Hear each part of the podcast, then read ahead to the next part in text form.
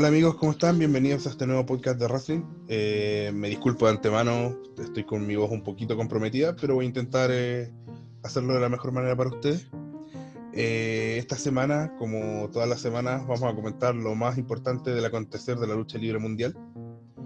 Y vamos a comenzar, no, no, no vamos a comenzar, sino que vamos a dar como brevemente lo que hablaremos durante la jornada y lo, una de las cosas más importantes que pasaron es que Utami de Stardom ganó el Five Star Grand Prix del torneo más representativo de la agrupación japonesa.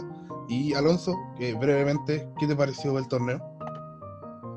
Eh, para nuestro programa Descubriéndolo fue bastante interesante, fue algo nuevo para para seguir y aprender y seguimos con ansias para ver lo que viene a futuro, en especial con lo del show de Yokohama, en donde eh, Utami va a tener su, su, primera lucha así como ganada máxima y los desafíos por delante.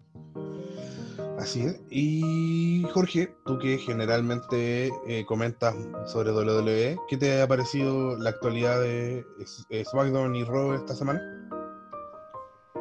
Hola a todos. Eh, bueno, eh, principalmente ya estamos en la recta final de lo que es Clash of Champions. Eh, hasta el momento lo más interesante se ha contado en las dos rivalidades en torno a los campeonatos máximos, tanto el campeonato WWE en Raw y el campeonato universal en SmackDown.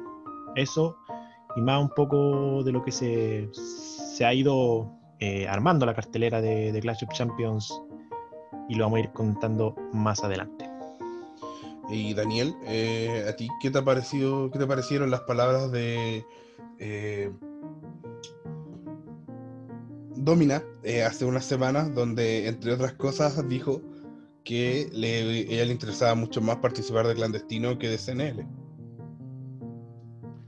Bueno, yo creo que siempre es interesante escuchar a Domina, que debe ser de las figuras femeninas más importantes del, del último tiempo Además de que es una luchadora atípica, no solamente a la media nacional, sino que yo creo que eh, si lo comparamos con, otro tipo de divisiones femeninas, ya es una chica powerhouse grandota.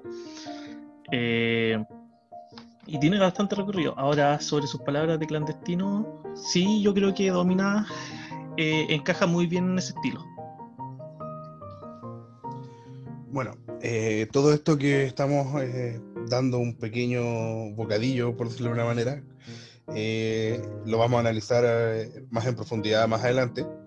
Pero me gustaría comenzar con, eh, como dirían en primer plano, el escándalo de la semana, que es dar una simple, una pequeña editorial muy corta que todos sabemos que, si bueno, si no lo sabe, puede leerlo en nuestra página en la columna de los jueves. Esta semana, debido al 18, fue la columna de los jueves donde le contesté a Juan Ignacio Gutiérrez, eh, Límite y también a XL, debido a algunas, si se quiere, acusaciones sobre la seriedad o los motivos por los que, eh, eh, por la forma en la que cubrimos el tema del speaking out. Y me quedo, simplemente quería contestar, bueno, de ellos yo no voy a hablar más porque todo lo que tenía que decir lo dije en la columna. Eh, pero me gustaría un comentario que hablaba sobre que teníamos que entender que nosotros no éramos los protagonistas. Y efectivamente, nosotros no somos protagonistas sobre el ring. Eh, usted, si usted lee nuestras reseñas o escucha nuestras entrevistas, jamás hemos pretendido protagonizar eh, lo que escribimos. Básicamente porque entendemos que lo importante está sobre las tres cuerdas. Eh, ¿no es cierto?, sobre el cuadrilátero. Y, en ese sentido, me parece que, a diferencia de otros, me ha tocado escuchar otras entrevistas donde siempre el eje está en: Yo me acuerdo que cuando estaba contigo en tal lado, y es como nosotros nunca hemos hecho eso. Entonces, me parece que ha una acusación bastante infundada. Y le digo a esta persona, que, y a las personas que le dieron me gusta, entre ellos la cuenta oficial de Bro, que tienen que entender que una cosa es que no seamos protagonistas del ring y otra muy distinta es que no tengamos una opinión como medio. Llevo más de un año ejerciendo esa opinión como medio, eh, donde intento hablar y al hablar y a las otras personas comentar lo que hablo, me hacen protagonista no de lo que sucede en el ring, pero sí de las opiniones que hay respecto a nuestra escena nacional. Entonces, cuando alguien nos dice eh, derechamente que nosotros eh, no hablamos de CNL porque teníamos miedo de que nos quitaran la acreditación, nos está acusando de algo. Y al acusarnos nos está haciendo protagonistas de una noticia. Eh, de una noticia bastante poco importante, si se quiere, dentro de la escena nacional incluso, pero lo es. Y sobre todo en un momento en el que no hay escena nacional. Entonces estamos en todo nuestro derecho y corresponde que eh, contestemos si es que a nosotros nos parece.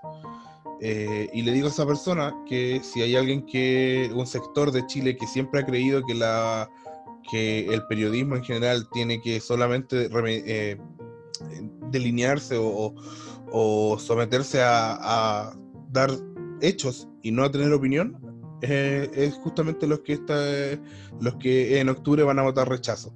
Y en lo personal, agradezco no pertenecer a ese sector como medio siempre vamos a tener opinión y siempre que nos parezca que nos están atacando, que están, nos están diciendo algo que no corresponde o nos están haciendo una acusación infundada, siempre vamos a salir a defendernos con respeto y con bases.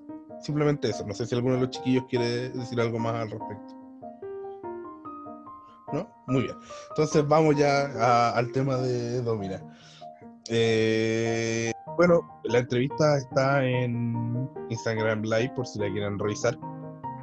Y como ya dijimos, una de las cosas más interesantes es que ella, siendo habiendo protagonizado luchas tanto en CNL como clandestino, eh, ella dice que su meta es volver a clandestino. Eh, obviamente, esto cuando clandestino vuelva. Y en ese sentido me gustaría preguntarle ahora ya con más detalle a Daniel, ya que él, de todos nosotros es el que más veces ha ido a clandestino en vivo por lo menos. Eh, ¿Qué piensa de eh, Domina como figura en clandestino y si cree que se podría adaptar de buena manera? Eh, bueno, yo te comentaba al principio que creo que el estilo de Domina encaja muy bien en, en cinco luchas. Principalmente porque creo que tiene mejores oponentes contra, los contra quienes mostrarse. ¿ya? Recordemos que en CNL por lo general no hay muchas luchas mixtas. Generalmente son solamente eh, luchas dentro de la división femenina, ¿cierto? Eh, y para qué vamos a andar con cosas. Creo yo que la división femenina de CNL no es la más alta. Deberán haber unas dos, tres luchadoras de nivel y de ahí eh, bien, bien en el promedio. En clandestino no solamente tiene chicas que luchan muy bien, como Satara, Sara Fénix, ¿cierto? O Christie, sino que también contra hombres que, eh, que pueden hacer muy bien el trabajo, eh, ya sea de Worker o como lo decía Domina en su momento, como cuando luchó contra Bundy, de que ella se veía más pequeña o más chica que el oponente. Ya no, no estoy hablando de tamaño, sino que es un tema de, de dominar en el ring. Ya, eh, eso principalmente. De hecho, gracias por la mención de que he ido eh, hartas veces en vivo a clandestino. De hecho, la primera vez que fui, eh, Domina estuvo en el main event de ese día. Hizo tag con Francis y luchó contra.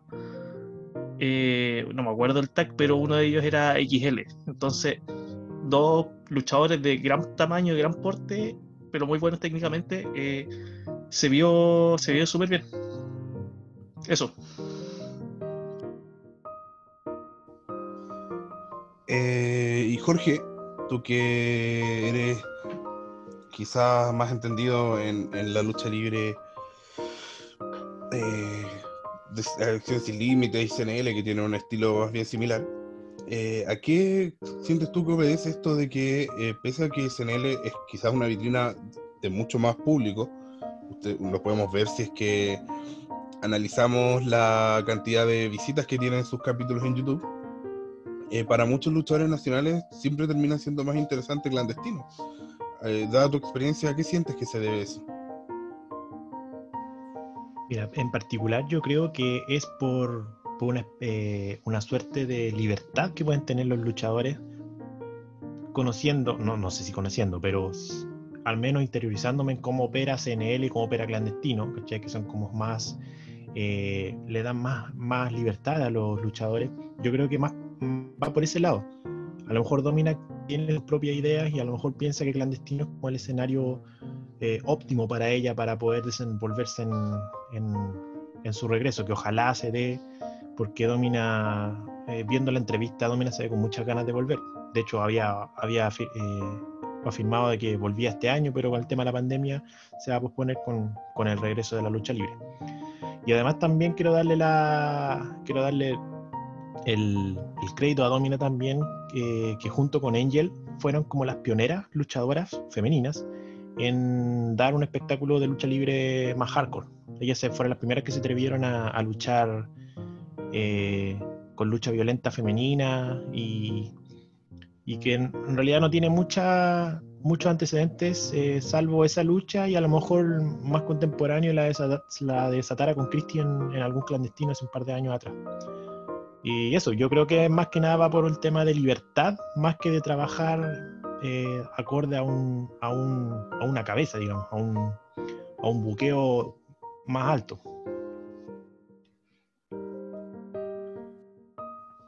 Bueno, una de las cosas interesantes que dijo Domina es que ella, eh, como, tú, como tú bien dices, eh, quería volver.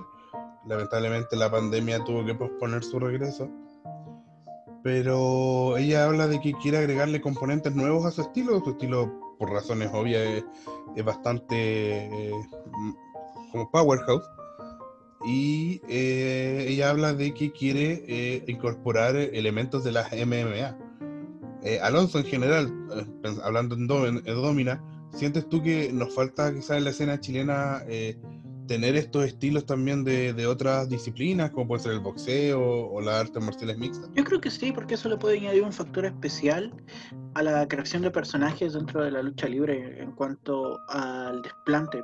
Por ejemplo, eh, tomando en cuenta de que la mayor cantidad de luchas que he visto últimamente ha sido de Stardom, eh, también hay, hay, em, hay lu- luchadores de distintos como orígenes, desde modelos a ayudokas. Eh, ahora mismo no recuerdo su nombre, pero hay una de las que de las que más sobresalió que cuyo pasado fue judoka antes de empezar a incursionar en la lucha libre.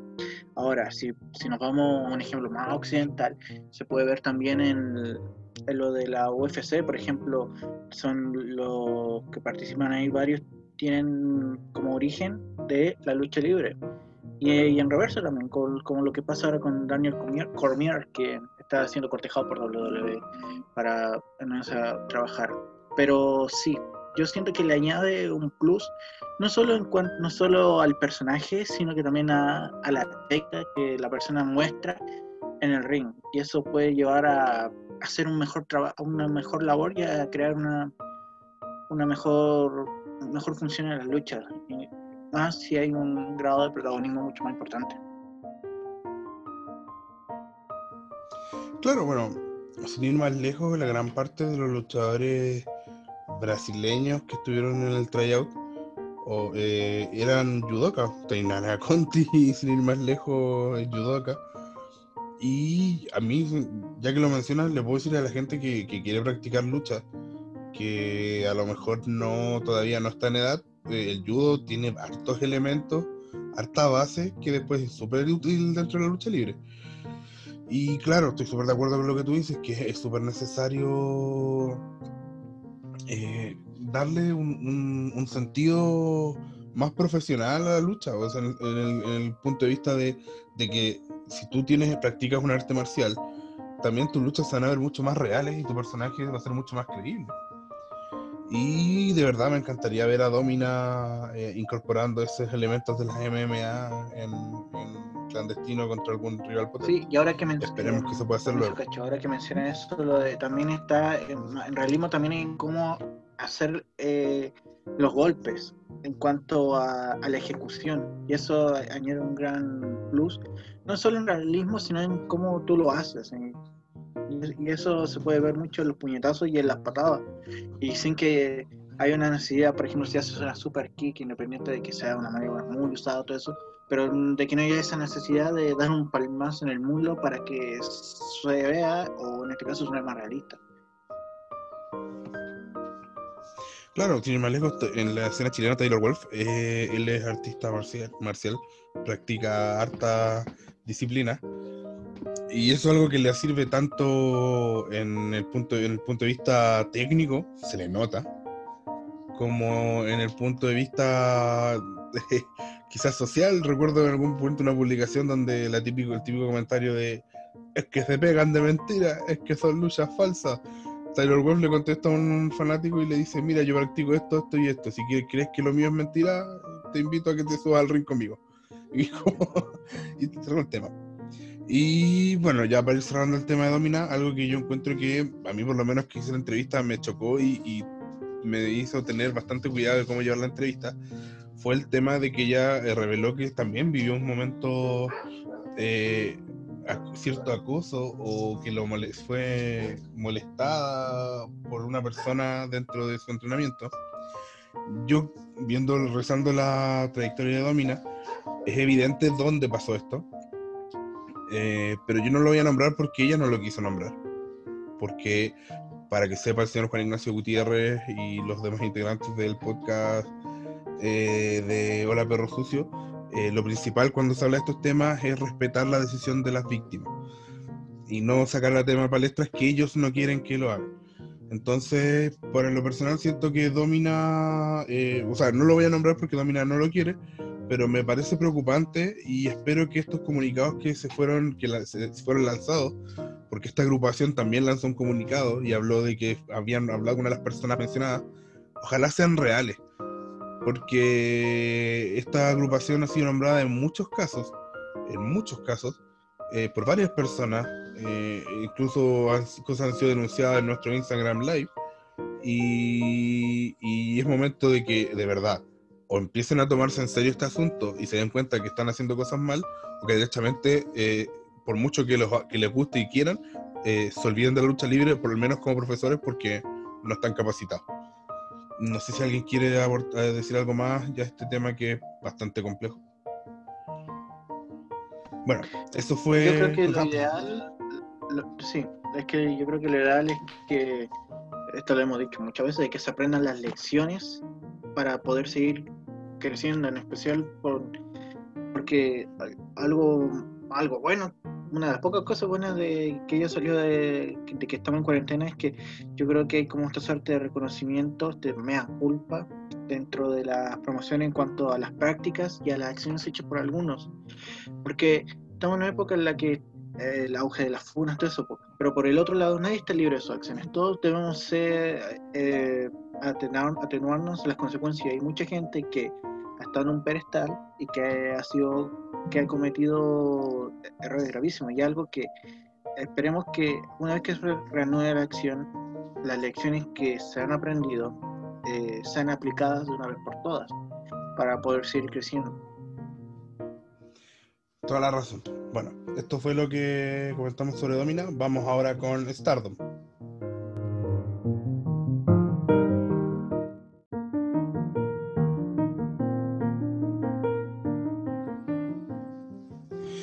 Bueno, y en otro aspecto de la lucha libre mundial, estuvimos eh, muy pendientes de lo que sucedía en Stardom este fin de semana, donde tuvimos el final del el Five Star Grand Prix 2020. Y la verdad que fue un muy buen torneo en general, lo pudimos seguir completo junto a Alonso. Eh, y la jornada comenzó con una lucha muy buena, muy, muy buena. Eh, perdón, no es que la jornada haya comenzado, sino que una de las primeras luchas importantes de la jornada fue una lucha muy buena que donde Himeka vence a Konami, que ahí es donde uno ve la calidad del buqueo que tienen en Japón, porque obviamente esto estaba pensado de antes y Konami, que estaba está luchando todavía por mantener viva a la Tokyo Cyber Squad, eh, tiene que enfrentarse a Himeka que la vence por un punto y si Konami vencía, ella era la finalista. Y la verdad fue una lucha con una lucha antagónica clásica, un tipo de lucha que a mí me encanta, que cuando más eh, eh, encima le das una, una historia detrás, me parece notable, porque es esta típica lucha donde obviamente tú quieres que gane el face, y empieza y se enfrenta con este rival poderoso que es Himeka y comienza y comienza y le da y domina y domina y busca la victoria y busca la victoria. Y llega un punto en el que obviamente toda la gente está tan bien contada la historia que toda la gente eh, quiere que gane Konami. Y en ese minuto donde Himeka sorprende y hace una running powerbomb que es el finisher de Himeka y pasa a la final. Y yo creo que en que me doy cuenta que está muy bien contada la lucha, en que yo ya sabía el final y aún así casi celebraba cada vez que Konami, por inercia casi celebraba cada vez que Konami hacía una caída falsa. Entonces, encontré de verdad brillante esta, en general, todo lo que se hizo con Himeka, que, bueno, siempre ha sido una luchadora potente, una luchadora potente, pero en el fondo el papel que tuvo ella dentro de, este torneo de Stardom, todos creíamos que iba a ser de Julia. Bueno, Alonso, ¿qué, opinas de esto, de esto que en general que hizo Himeka en el torneo? De hecho, fue un para ser novato fue una grandes revelaciones y de hecho también pensaba yo de que Julia corría con el favoritismo más por el hecho de la racha invicta, la cual perdió la segunda semana antes del parón y para ahí luego tuvo lo de la, la contusión y, todo eso para remontar cerrar de buena forma su participación en el, en el Grand Prix. Eh, ahora, te voy a decir que, esto, que obviamente yo y el Cacho no somos expertos en lucha libre japonesa, pero por lo que pudimos averiguar, una lucha que contó con varias novatas y que varias fueron revelación. Yo creo que eh, una de mis revelaciones fue Starlight Kid, pese a que no ganó, no ganó tantas luchas como uno esperaba, pero el desplante visto en el torneo yo creo que fue algo bastante destacado y, es un nombre a tener en cuenta a futuro, no solo en la edición del próximo año, sino que también para los próximos eventos dentro de Stardom. Así es, bueno, y ese fue el cierre del grupo rojo. De hecho, Julia tuvo un papel bastante secundario en su última lucha. Eh, le tocaba enfrentarse a que es un personaje más bien humorístico. Y obviamente su lucha fue más corta y fue netamente eh, de corte cómico. En cambio, en el grupo azul tuvimos hartas, hartas luchas porque habían más eh, pendientes. Maika eh, tuvo dos combates, eh, uno que pierde con Natsumi y el otro que vence, no recuerdo con quién. Y pero finalmente la última lucha iba a definir todo, la última lucha del grupo, donde eh, Utami se enfrentaba a Suri de Dona del Mundo. Y ahí un poco sacó a relucir la, como decía Alonso, la parte más pilardesca quizás del torneo, porque ambas tienen una lucha tremenda, se dieron pero con todo, se dieron, se dieron y no consejo. Es una lucha donde de verdad eh, ambas mostraron lo mejor de sí y cómo lo resuelve para un poco para dar esta, esta lucha tan cerrada. Eh, se resuelve por un empate que hace que Utami pase a la final pero con esto te da a entender esto de que Siuri igual le da relevancia, ya que no logra eh, vencerla. Eh, Utami pasa sin, sin poder vencerla, y de verdad para mí es una de las mejores luchas del torneo. Y incluso pasamos a la final, donde Himeka eh, se enfrenta a Utami y, bueno, Alonso, tú darnos tu, tu opinión y una breve reseña y tu opinión sobre la final. Bueno, fue una lucha que para hacer la final duró, 10 minutos. Cabe destacar que la final tenía un tiempo límite de 25. Eh, en caso de, que se diera empatía, y había muerte súbita con esta suerte de, de, gol de oro, entre comillas. Eh, la lucha fue bastante pareja en el inicio, porque como les dije previamente, si ustedes quieren disfrutar esto, segmenten las luchas en 5 minutos.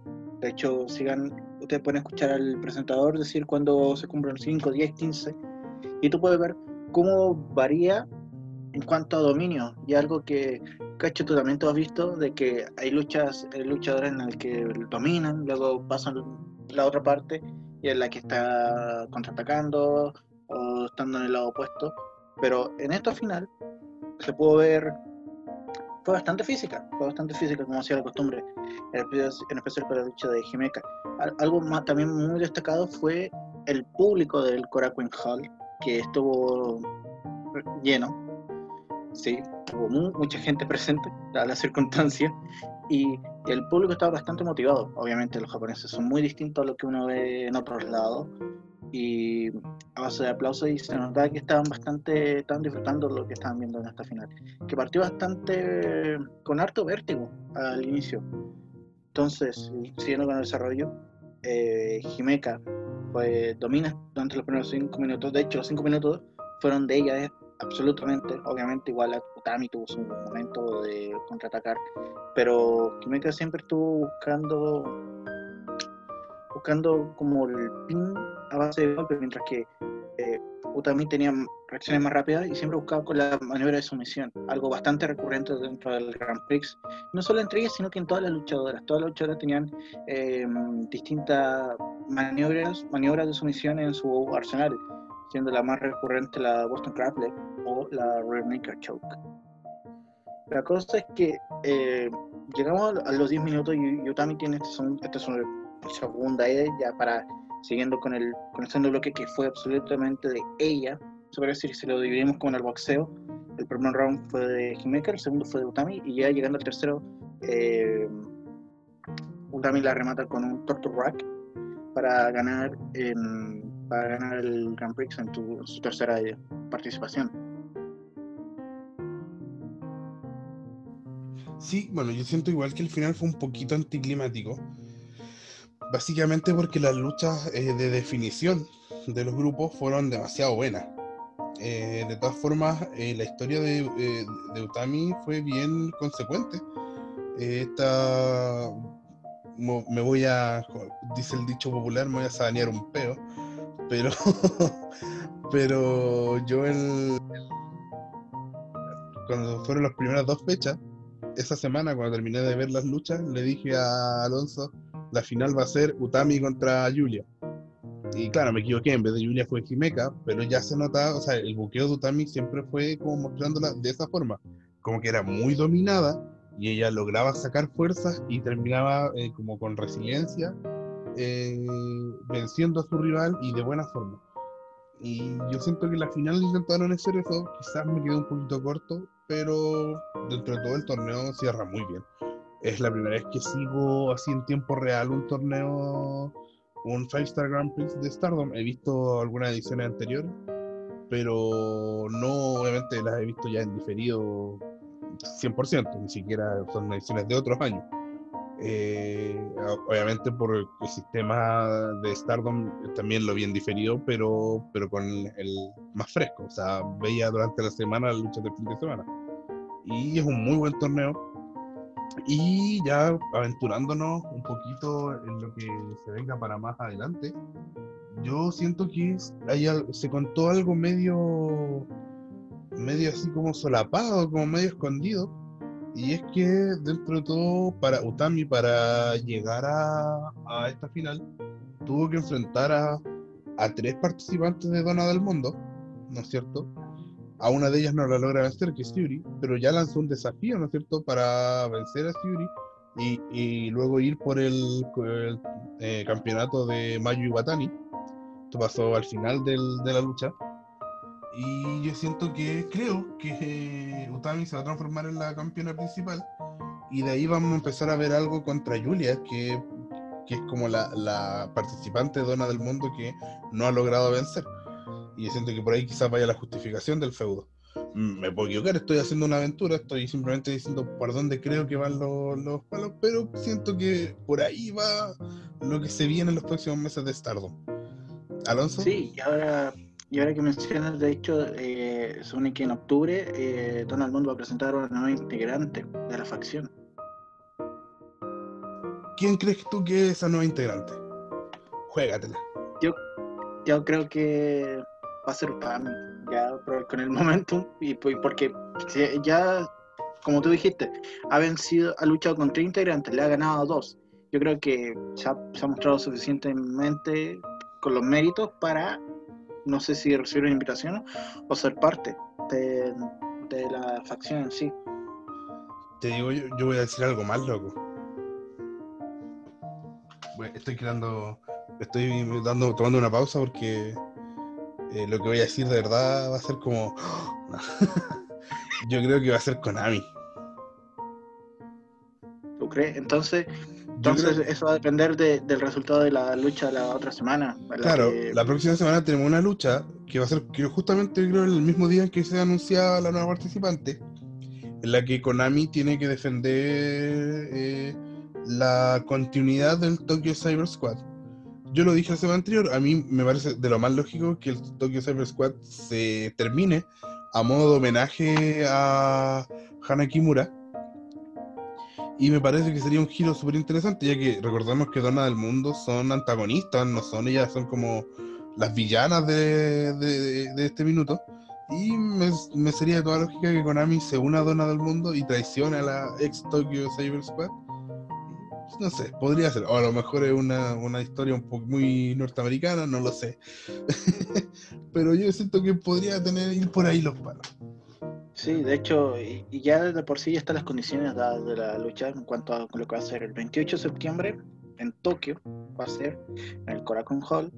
Eh, para ganar, ambos equipos, es una lucha de tríos, se podría decir. entonces, para ganar, eh, hay, dos, opciones: o cubres a la capitana del equipo o a las dos integrantes. Claro. Pero mira, no adelantemos para hablar que viene, que viene en Stardom. Eh, este eh, martes, dice, pues, martes estamos a 22, ¿no? Sí, este martes vamos a tener una edición especial en Osaka, quizás yo creo reemplazando el, el, show que se suspendió. Y Atsumi va a enfrentar a Natsu Sumire. Eh, Saya Ida va a ser equipo con mi amiga, con mi amiga Rijo, enfrentando a Konami y Dead Yamasan. Eh, Jungle Kiona va a enfrentar a Himeka. Y va a haber eh, Oedo Tai contra Queen Quest. Va a estar Natsuko Tora, Sachi Kachima y una de las sorpresas de la jornada de viernes para nosotros, sábado de Japón, es que regresó eh, vía Priestley que había estaba en All Elite Wrestling en el último tiempo y no había podido regresar a Japón y ya está de vuelta. Eh, y por parte de Queen Quest va a estar Momo Watanabe, Utami Ayachichita y Saya Kamitani. Y el evento principal va a ser eh, el título de Artist of Stardom. justamente que son que lo, este minuto lo ostentan. Es como el ese ese cinturón es, de trío si no me equivoco. Sí. Y lo ostentan Julia Yuri y Maika de Dona del Mundo y van a ser enfrentadas o sea perdón van a ser las retadoras van a ser Mayu Watani Tam Nakano y Starlight Kid. Del Stars. Claro. Y ella el día 28 de septiembre vamos a tener eh, un evento en el Korakuen Hall, donde va a estar eh, Tam Nakano enfrentando a Itsuki Hoshino. Es el, dice. Sí. En, su última lucha de ella. Última lucha. Itsuki Hoshino Last Match. Va a estar Rijo enfrentando a Hanan. Y va a estar Dona del Mundo con Maika Himeka enfrentando a Stars con Saya Ida y Starlight Kid vamos a tener además una lucha mano a mano entre Via Priestley y Saya Kamitani. Y la última lucha, la tengo por aquí, espérame dos segundos. Eh, no, que también cabe destacar que el 28 es la lucha clave de la Tokyo Cyber Squad y tenemos eh, lucha de tríos.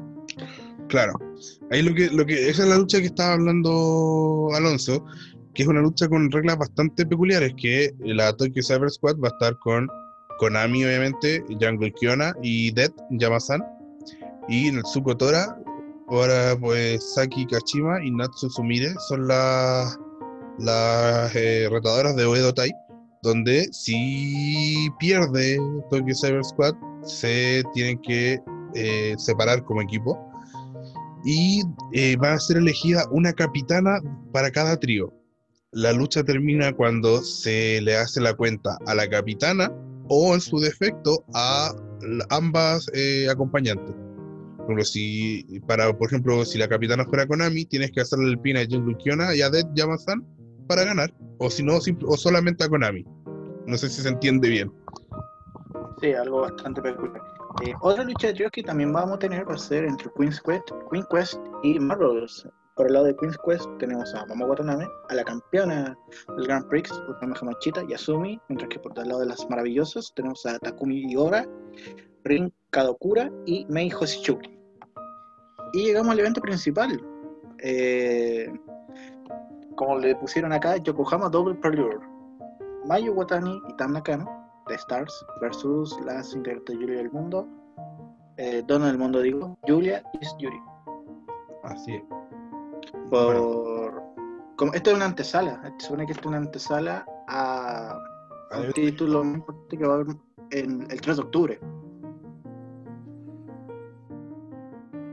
Así es. Bueno, eso es principalmente lo que ha pasado con Stardom. Eh, de verdad, si a usted le gusta la lucha japonesa o la lucha femenina, recomiendo ver Stardom. Eh, la verdad es que me, a mí por lo menos me tiene bien emocionado, me gusta mucho. Y, y nada, eh, esperemos seguir comentando de Stardom en las siguientes semanas. Sí, aparte de algo bastante, para nosotros ha sido bastante innovador de seguir y de, y de cubrir porque para, para nosotros la lucha libre japonesa, por más de que eh, sea bastante conocida, pero muy conocida por el lado de, New Japan, por DDT Pro, por lo de Guanchulo, pero la lucha libre femenina, en especial de Japón, es algo bastante eh, especial que no que en este lado del mundo no se ha seguido muy bien. Ya, y algo que nosotros decidimos innovar y que nos hemos sorprendido de forma bastante grata.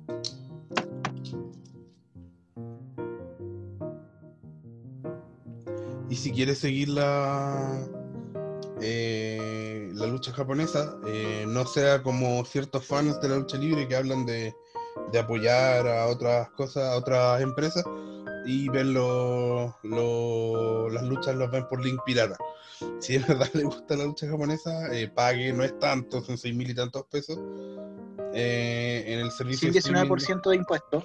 Exacto, del, del servicio de streaming de, de Stardom y tiene de verdad una biblioteca muy buena de lucha. Puede ver eh, eh, otros torneos de Five Star Grand Prix donde gana el que gana Hana Kimura, el que gana eh, Tony Storm, el que gana. se me olvidó cómo se llama la que, También, exacto.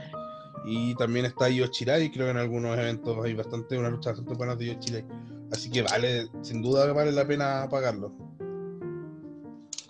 Y bueno, eso fue lo de Stardom. Vamos ahora a nuestra pausa musical y regresamos con toda la actualidad de WWE.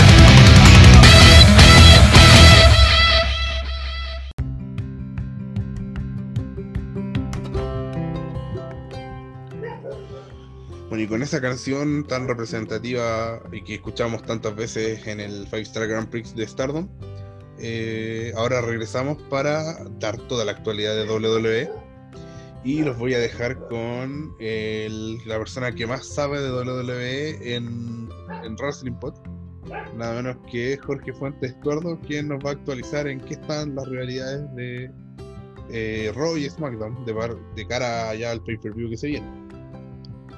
Eh, gracias, David. Manso honor, mansa responsabilidad. Pero bueno, em, como les comenté al principio, estamos en la penúltima semana de Clash of Champions, que va a ser este domingo 27 de septiembre. Por lo tanto, los dos Raw y SmackDown que vienen esta semana van a ser los últimos. Eh, pero vamos a analizar lo que pasó eh, esta semana en el Raw del lunes 14, que partió con una promo de Drew McIntyre, el actual campeón de WWE, con que pone, por así decirlo, su impone su estampa de campeón aguerrido cuando dice que, que le habían recomendado le habían recomendado un descanso tras las patadas de Randy Orton y que entregara el cinturón. Y él dijo que no, que él prefiere eh, que lo sacaran en ambulancia a entregar el campeonato. Después llega Adam Pearce, este productor que está teniendo harta pantalla últimamente, este peladito, y que ya prácticamente con poder de prácticamente como de, general manager llega y dice que Randy Orton eh, no va a estar, no iba a estar en, esa noche y que es muy probable que Randy Orton no, no esté en, Clash of Champions y que Drew McIntyre, que se iba a enfrentar esa noche a Kate Lee, si Kate Lee eh, vencía a Drew McIntyre, iba a tomar él el puesto de Randy Orton como retador al campeonato de WWE. Ah, antes de eso, eh, Drew McIntyre también propuso una lucha de ambulancias para Clash of Champions, ya que si Randy Orton salió en ambulancia y anteriormente Drew McIntyre también había salido en ambulancia, para que darle un poco más de consistencia a la rivalidad y a la lucha misma en Clash of Champions. Y esta lucha iba a ser de ambulancia, lo que se confirmó más tarde, se oficializó en WWE. Eh, después tuvimos eh, esta lucha de campeón versus campeón, eh, los Street Profits contra Nakamura y Cesaro. pero antes. Eh, para que vamos en orden. ¿En qué quedó al final esto? Eh, eh, ¿Apareció Orton o Kate Lee fue finalmente? ¿Qué pasó con esta lucha? Mira, yo no, no, vi ningún reporte de que Randy Orton estuviese lesionado o que o, algún otro factor que, que pusiera en peligro su, su participación en Clash of Champions esto sirvió para que Drew McIntyre y Kate Lee tuvieran, generaran algún, alguna tensión eh, que se fue desarrollando en, segmentos de backstage durante el show. Eh, incluso hasta llegaron a, los golpes y la lucha que tuvieron después en el main event fue interrumpida por Retribution, así que todo eso quedó en nada. Eh, claro, en, el fondo, en el fondo, para hacer de momento, esto puede cambiar, pero por lo que sabemos, va a ser una lucha de ambulancias con Randy Orton. Y claramente, sea quien sea el que gane, se viene Kate Lee en la escena titular. Está, que está teniendo, un poco está como sacando el premiado, pero de refilón, porque no es parte de la lucha, pero está teniendo mucha relevancia y participando de costado en la rivalidad. Claro, y en pocas semanas ya se ha convertido prácticamente en el segundo top face en paralelo con, Drew McIntyre. Así que es muy probable que Kate Lee en el corto plazo aparezca en la, en la escena titular. Eh, bueno, siguiendo con, con lo que sucedió en Raw, tuvimos una... Eh, que recuerdo que hace unas semanas tú hablabas de que ya no, un poco como que no nos quedaba gente para enfrentar a Drew McIntyre. Y siendo consistente con lo que hemos opinado, que en realidad hace tiempo que estamos diciendo que WWE no está siendo espectacular, no está siendo histórico, pero está mostrando algo mucho mejor que años anteriores.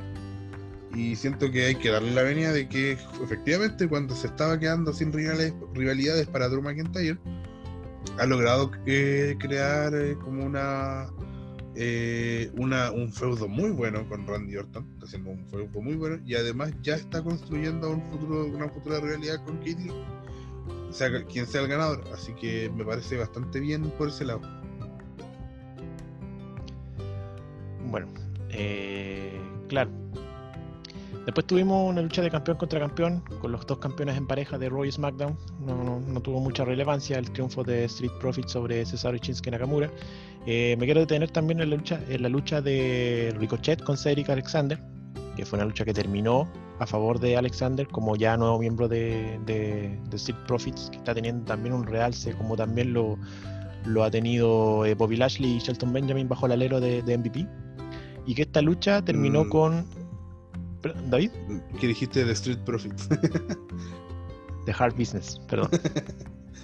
Eso era. Bueno, esta, esta lucha terminó con eh, la intervención de Retribution, que no fue in situ, sino que fue con una promo en, en el Titantron, en donde se pudieron ver algunos, quizás por algunos rasgos, sobre todo en los ojos, que era la única parte del, del, rostro que tenían que tenían descubierto y pudieron, eh, muchas personas hablaban de Dominic Dijakovic, Pueden hablar de Mia Jim, de Shane Thorne también creo que apareció y Mercedes Martínez, algunos también mencionaron.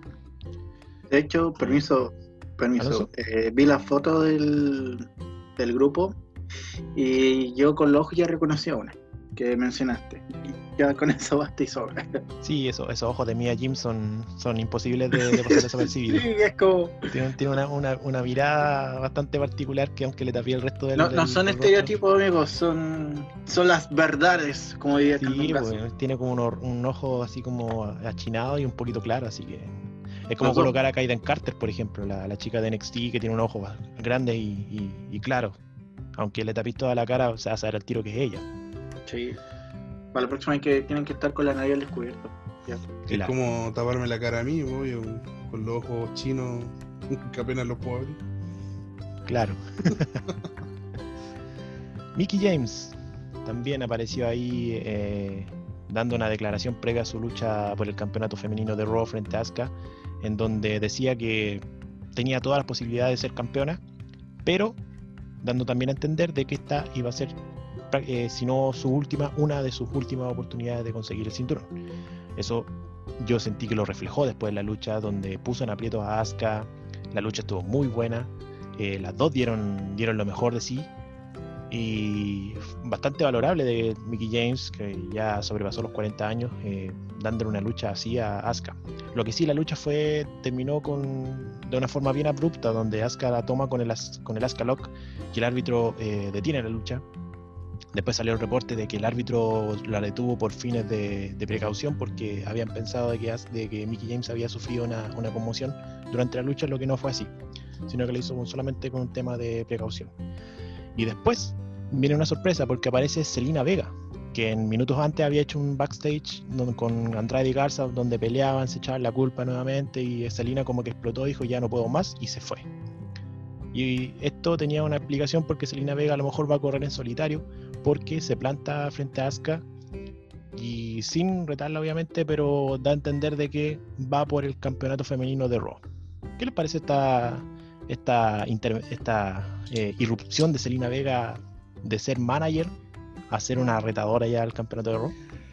Quizás es un poquito como precipitado, no hay una construcción previa, pero Selina Vega es oro puro. Selina Vega es tremenda. O sea, yo creo que está a nivel de las mejores exponentes actuales de, eh, de WWE. Y, me agrada verla luchando porque ella lo merecía. Sí, es una tremenda luchadora. Y, además que ha demostrado que fue, fue de verdad un excelente manager. Eh, yo creo que gran parte de su popularidad actual Andrade se la debe a Selena Vega porque era candidato a, ser echado incluso de NXT y Selena Vega lo ayudó a revivir su carrera o no revivirla pero pero a tomar protagonismo de una manera hasta, que logra incluso el campeonato de NXT y ella además es una tremenda luchadora ya la vimos bueno la vimos luchando con Catalina García en algún minuto en Raw.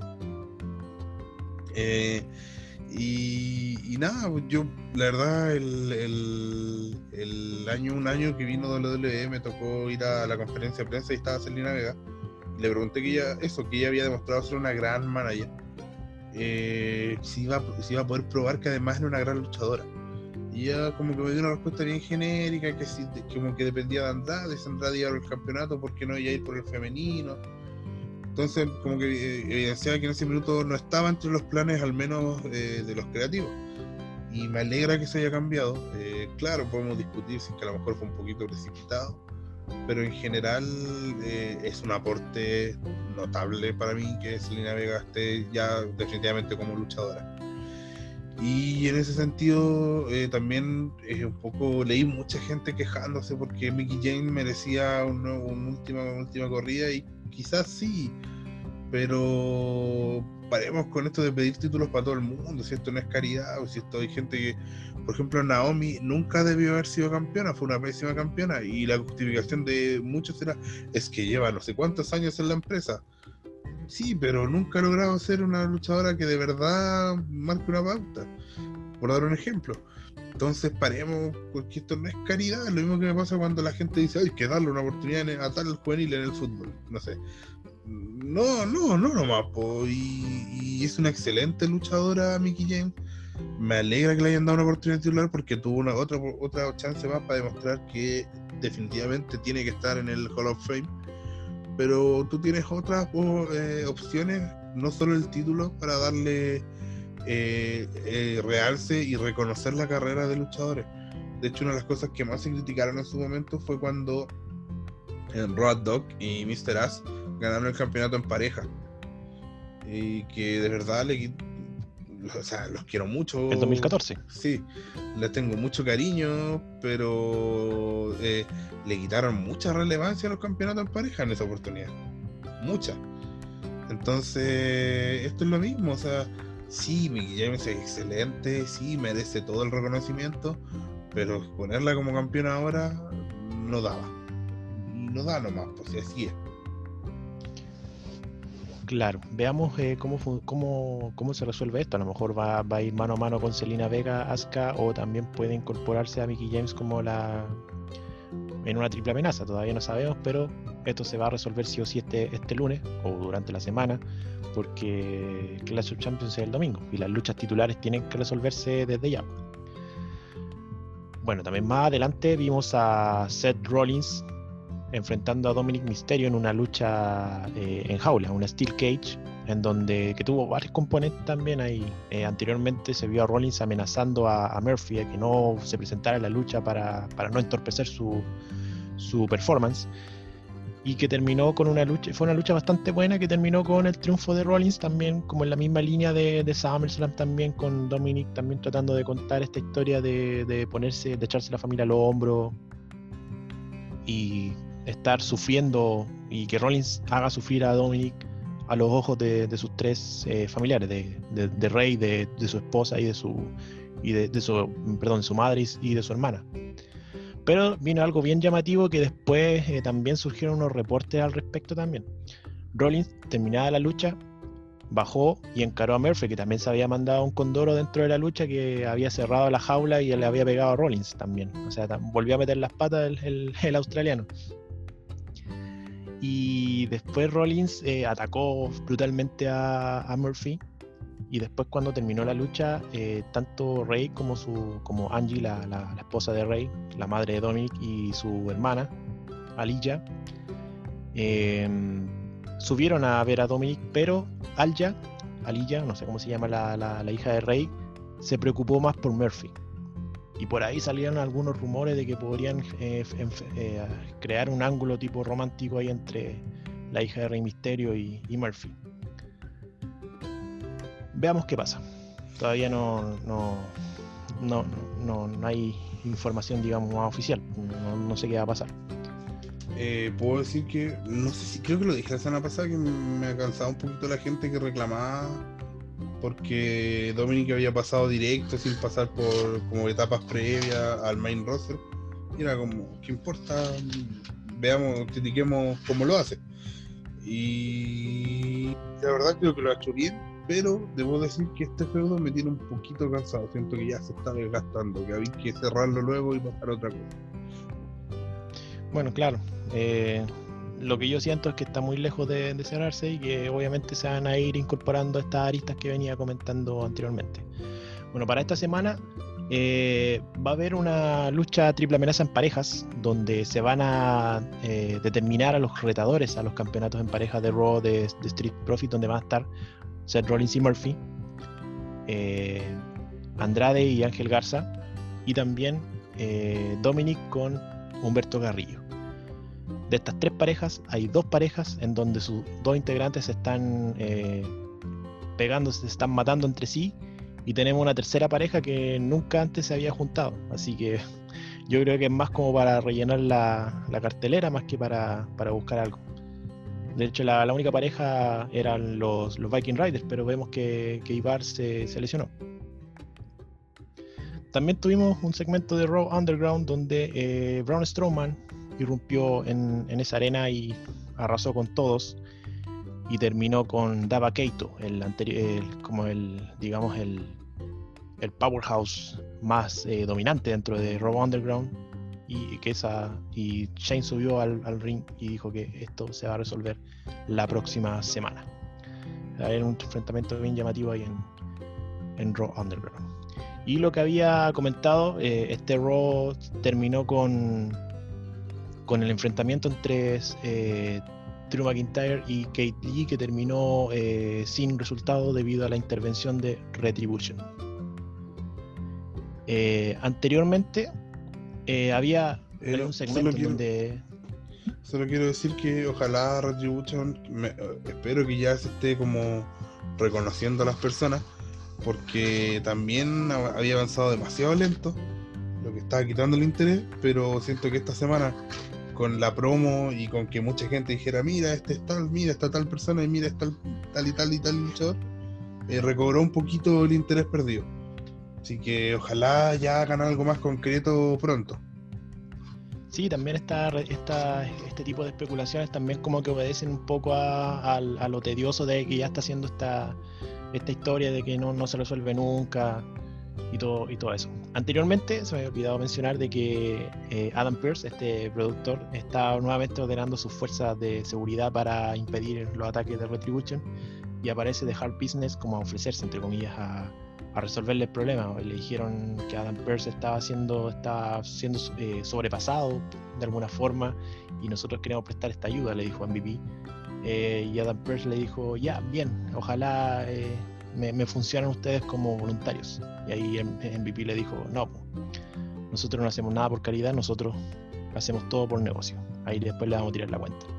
Y claro, después aparecieron los de, Hard Business a atacar a los de Retribution, que en realidad eran como 10, ya no eran los 5 que aparecieron en pantalla, sino que eran como 10 o 15 contra los 4 de, de, de Hard Business, hicieron poco. Y terminó después con una, una super bala de cañón de, de los dos que estaban adentro, de, de Drew McIntyre y Kate Lee, que habían sido atacados anteriormente. Y con eso cerró Raw, que va a tener el, este lunes una nueva, un nuevo enfrentamiento entre Drew McIntyre y Kate Lee. Vamos a ver si eso también eh, determina eh, el destino de Kate Lee de cara a Clash of Champions. La lucha también de la triple amenaza en parejas y más pasando a SmackDown, eh, tenemos nuevamente a Roman Reigns encabezando lo que es. Primero, bueno, primero parte con, otra noticia de que sucedió también durante la semana, que fue con Missy John Morrison,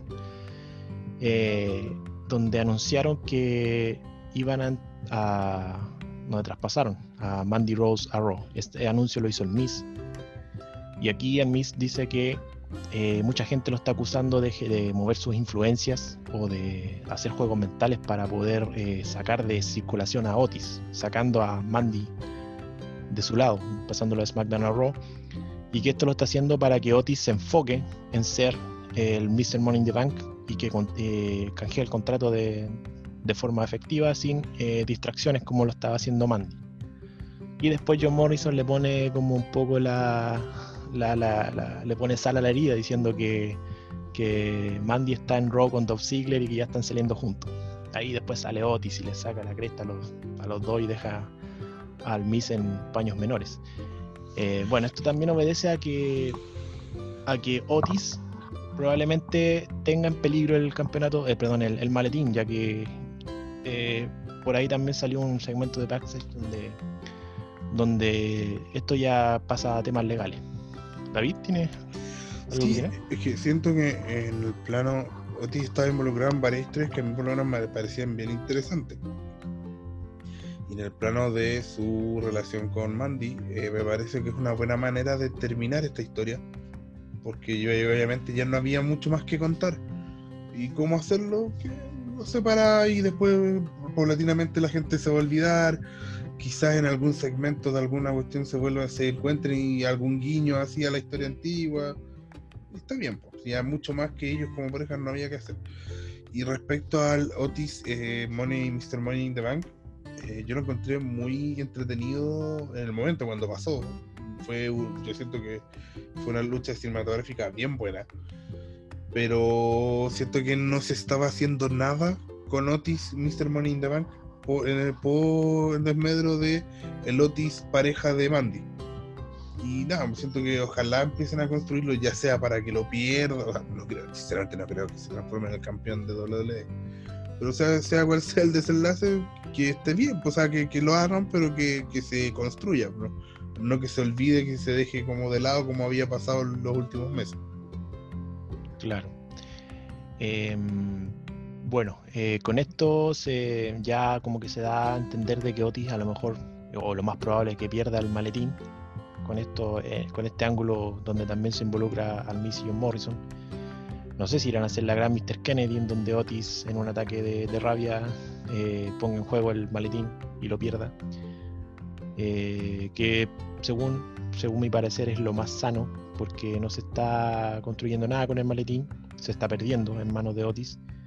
Eh, Otis está para otro tipo de, ángulos y no para ir por un título, principalmente porque no es un luchador que, tenga la que tenga como ese, esa imagen de ir de main events, por ejemplo. Es un luchador en- que participa en la división en parejas, que tampoco tiene la credibilidad de ir por, por el campeonato de Roman Reigns ni nada por el estilo, así que es muy probable que de aquí a un par de semanas más, o a lo mejor en el mismo SmackDown, pierda el maletín.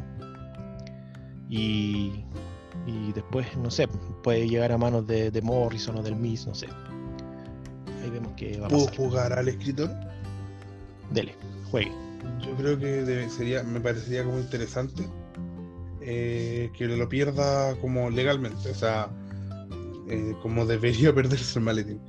Que Morrison y, empiecen como a, a tratar de decirle que él no nunca le ganaría, que no sé qué, que él no podría hacer ni siquiera, no hay manera que pueda canjear el maletín. Y que quizá en uno de esos ataques él decida ir y, y retar a Roman Reigns y lo pierda así como que Roman Reigns le gane fácil. y que incluso Puede Roman Reigns como que lo humille. Ya porque le ayudaría a Roman Reigns como para ser odiado, porque Otis es muy querido. Y también le da incentivo a, a este maletín que no, no debería tener o que debería perder. Claro. Eh, también tuvimos un segmento de, de Moment and Bliss, donde Alexa Bliss eh, entrevista a Nikki Cross, que es la actual retadora del campeonato femenino de SmackDown, en donde juega un poco con Nikki y le dice, oye, ¿cuál va a ser tu plan de, trabajo contra Bailey? Ya que eh, durante todos los meses anteriores no lo pudiste ganar y no le ganaste del año pasado. Fue como una promo bien, bien heel, digamos, de, Alexa. Era como esa Alexa pesada que, que, que entrevistaba cuando era heel en, en Moment of Bliss. Y ahí Nikki saca como el discurso de Underdog diciendo que ya no es lo mismo porque Bailey ya no tiene a Sacha Banks en su esquina y que ahora tiene todo para ganar y que va a ser la nueva campeona.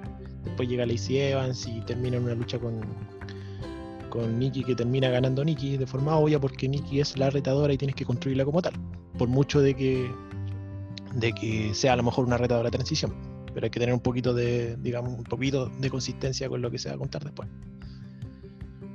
Eh, tuvimos también a Sasha Banks, eh, su primera aparición tras eh, haber sido traicionada por Bailey en un- una entrevista desde el Performance Center, donde estaba Sasha vía remota con, con la transmisión de, desde el Longway Center.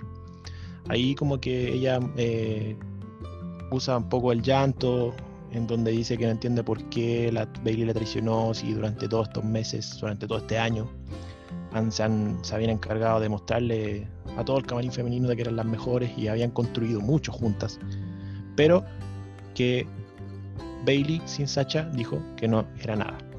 Bailey dijo, eh, Sacha dijo que Bailey sin, ella no era nada y que iba a ir por lo que más quería Bailey, que iba a ir por el campeonato de SmackDown. Después de esto, Bailey aparece por la espalda de Sacha y la, quiere atacar de nuevo, pero eh, personal de, seguridad se lo impide. Acá me quiero detener un poquito porque yo pienso que esta aparición de Sacha fue un poquito apresurada. Primero porque hay una retadora que es, la, que es Nikki Cross, y decir que va por el campeonato de SmackDown de Bailey como que le, le suma más a la, a la, ¿cómo se llama? A la predecibilidad que tiene la lucha donde es muy probable que gane Bailey para después construirla junto a Sacha. Y que esta aparición de Sacha la hicieron ahora, siento yo que es para, para robar con la aparición de, de, de Sacha Banks en Mandalorian que apareció justo el tráiler durante esta semana y yo creo que es más obedece más a eso que a que para construir a, a Sacha. Para mí fue un error haber, haber puesto a Sacha ya como retadora futura pensando en Bailey cuando ya tiene una lucha con, con Nikki Cross. Otra cosa interesante que también se dio en... No sé si alguien quiere... Solo quiero decir que aguante Bailey Gil, Giles Culeado, no los conozco tremendo lo que ha hecho Bailey como se ha, se ha, ido afirmando durante durante todo este, este año sobre todo porque se, sentí como que le costaba un poco generar ese odio sobre todo con un personaje tan marcado un face tan marcado que, que era antes y que obviamente la inclusión de Sacha le, le ayudó mucho. También tenemos vamos a tener una lucha por el campeonato intercontinental eh, por escaleras donde finalmente Jeff Hardy va eh, desafió a, a, a Sami Zayn y a AJ Styles para eh, dirimir al campeón, al verdadero campeón intercontinental, sobre todo pensando en Sami Zayn de que volvió con el cinturón en su poder, también alegando que todavía era el campeón. También tuvimos eh, el regreso de Biggie también.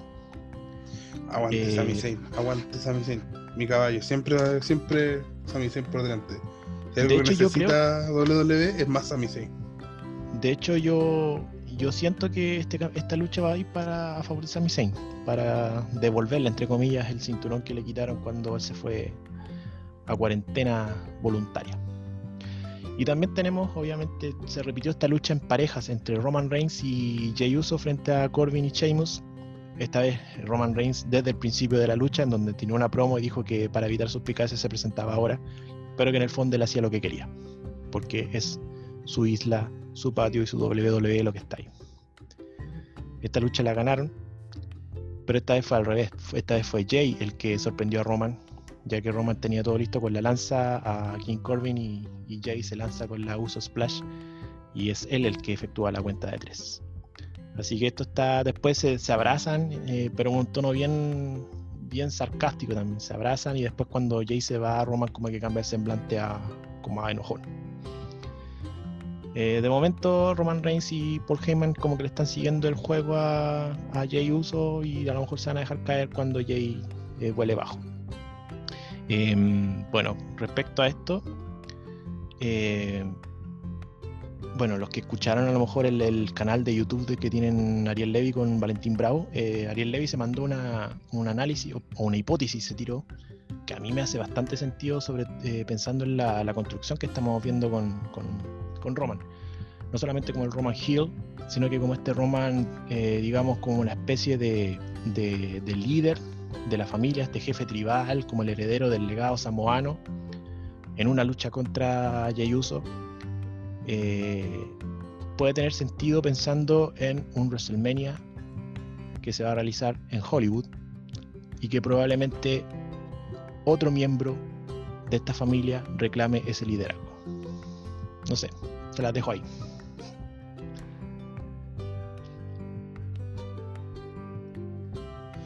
Eh, puede eh... ser. Yo solo por mi parte puedo decir que eh, siento que haber expuesto a Jay Uso fue una movida muy inteligente porque le podía entregar esto de, de, Roman de que incluso si tiene que pasar por sobre su familia por ser el, el, eh, perro mayor de cierta manera lo va a hacer y además no le quitáis eh, como popularidad o, o, importancia a las personas que, que vayas construyendo para el futuro. Sí, eh, de hecho la, la, construcción de Roman está siendo como bien paulatina, bien, bien a cuenta gotas y, y, vamos a ver a lo mejor en algún momento a Roman Reigns siendo brutal con su primo y que esto también de, de, decante en, como en, en, este nuevo Roman Reigns que le interesa más eh, eh, por estar en la cima es capaz de pasar por sobre su familia. Bueno, eh, Clash of Champions, como les contaba, eh, va a ser el día domingo 27 de, septiembre y vamos a tener una, una programación, eh, una cobertura, digamos, especial dentro de la semana. Eh, vamos a tirar el Wrestling Recomienda, que es una sección que, que, habíamos tenido un poco dejada de lado y que la vamos a retomar pensando en Clash of Champions. La previa también con todo lo que tienen que saber antes de sentarse a ver Clash of Champions y obviamente los resultados una vez terminando el show. Y también obviamente los dos resúmenes de Roy SmackDown de esta semana que los pueden encontrar en nuestro sitio web, en la galería abajito donde aparecen todos los resúmenes de los, de los shows de la semana. Eso es todo por mi parte. Si hay alguna noticia también de Clash of Champions que aparezca durante la semana y que sea de interés, también la vamos a replicar. Bueno, eh, eso es todo lo, lo, más importante que ha pasado en la lucha libre mundial. Eh, la próxima semana estaremos comentando eh, Clash of Champions, obviamente. Eh, y bueno, en realidad creo que vamos a estar haciendo la previa porque grabamos el día sábado. Pero eh, donde obviamente todo lo, lo, que tienen que saber de cara al evento. Y también obviamente estaremos informando de la lucha libre nacional, lo que hay que informar. Y estaremos dándole toda la eh, actualidad de Stardom. Eh, por mi parte, nada más que agregar. No sé si alguien de ustedes quiere despedirse decir dar alguna información. Bueno, espero que todos hayan tenido unas muy buenas fiestas patrias, que las hayan pasado bien y de forma responsable.